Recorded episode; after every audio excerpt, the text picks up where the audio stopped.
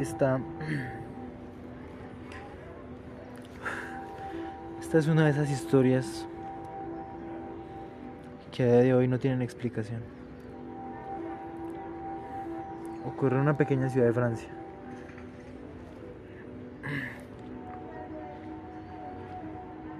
Era una niña de nueve años. Era una una niña muy linda. Era hija única. Y como es costumbre en estas regiones europeas, sus padres eran políticos, eran de grande influencia en la zona. Y esta niña tenía todos los lujos que una niña a su edad hubiera querido. Tenía muñecas, tenía ropa, su habitación, su cama, parecía la cama de una princesa. Pero esta niña sufría de algo que la acongojaba. De un mal terrible para el ser humano. De un mal terrible para una persona de esa edad. Esta niña padecía de una soledad incomparable. Sus padres, debido a su profesión, solían salir a fiestas de caridad y reuniones del ámbito político. Y siempre la dejaban sola, con la servidumbre. Pero no era lo mismo. Llegué a tener a alguien, alguien más cercano a ella. Sus padres se percataron de esta situación, ¿no? Ellos, a pesar de, de parecer no prestarle mucha atención, en realidad no lo hacían, eran buenos padres. Así que ellos decidieron regalarle un cachorro, un cachorro de raza grande, un cachorro San Bernardo, como el de la película de Toy, para que así ella pudiera eh, entretenerse, jugar con el cachorro cuando se sintiera sola. Y es un, es un buen regalo para un niño hasta tener un, una mascota.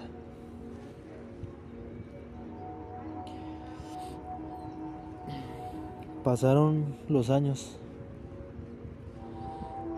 y la niña y el perro se volvieron inseparables. Eran los mejores amigos. Jugaban, se bañaban juntos, dormían juntos, cenaban juntos.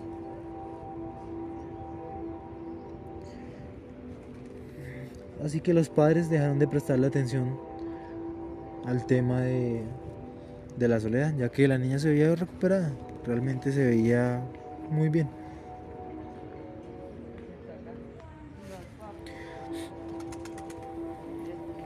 Pero una noche como cualquier otra, los padres fueron a despedirse de la niña, ya que salían a, a una reunión. Como siempre, el perro estaba acostumbrado a dormir con la niña. Así que él se posaba sobre los pies de su cama.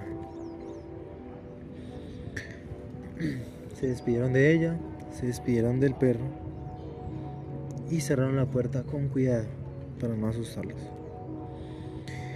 Los padres se fueron. Y pronto la niña, cansada de jugar y jugar y jugar todo el día con su cachorro, se sumió en un sueño profundo. Transcurría la noche con normalidad, pero aproximadamente a las 2 de la madrugada, un fuerte ruido la despertó. Eran como rasguños, como rasguños que cada vez se hacían más y más fuertes y más fuertes y más fuertes. Entonces la niña asustada extendió su mano debajo de la cama para que el perro la lamiese. Era una forma de comunicarse entre ellos, un juego que ellos tenían para poder darse confort el uno al otro. Entonces la niña se tranquilizó al saber que su perro estaba bien.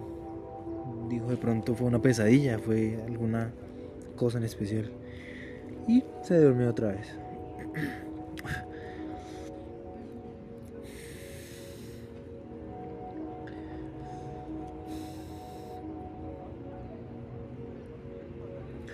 Pero cuando despertó,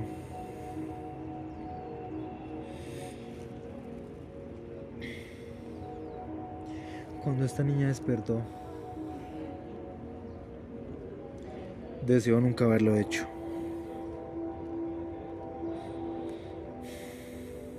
Ya que por la mañana descubrió algo horrible, algo espantoso.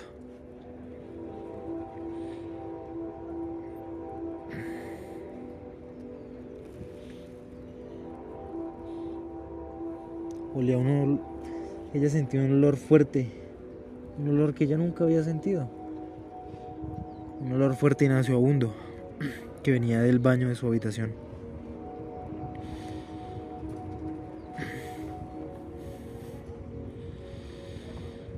Cuando la niña abrió la puerta,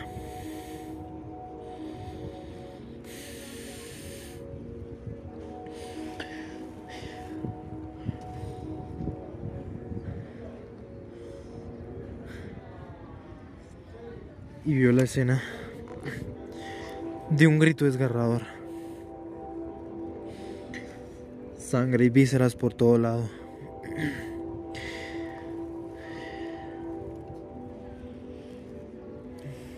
Lo primero que vio fue a su perro crucificado delante de ella, con todas sus tripas, descuartizado, destripado una escena dantesca.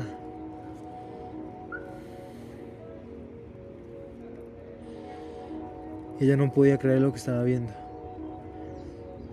Una niña de esa edad no está preparada para algo así. Entonces volteó a ver al espejo.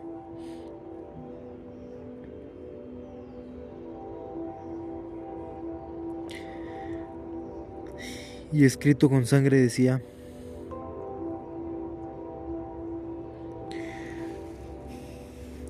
No solo los perros saben lamer.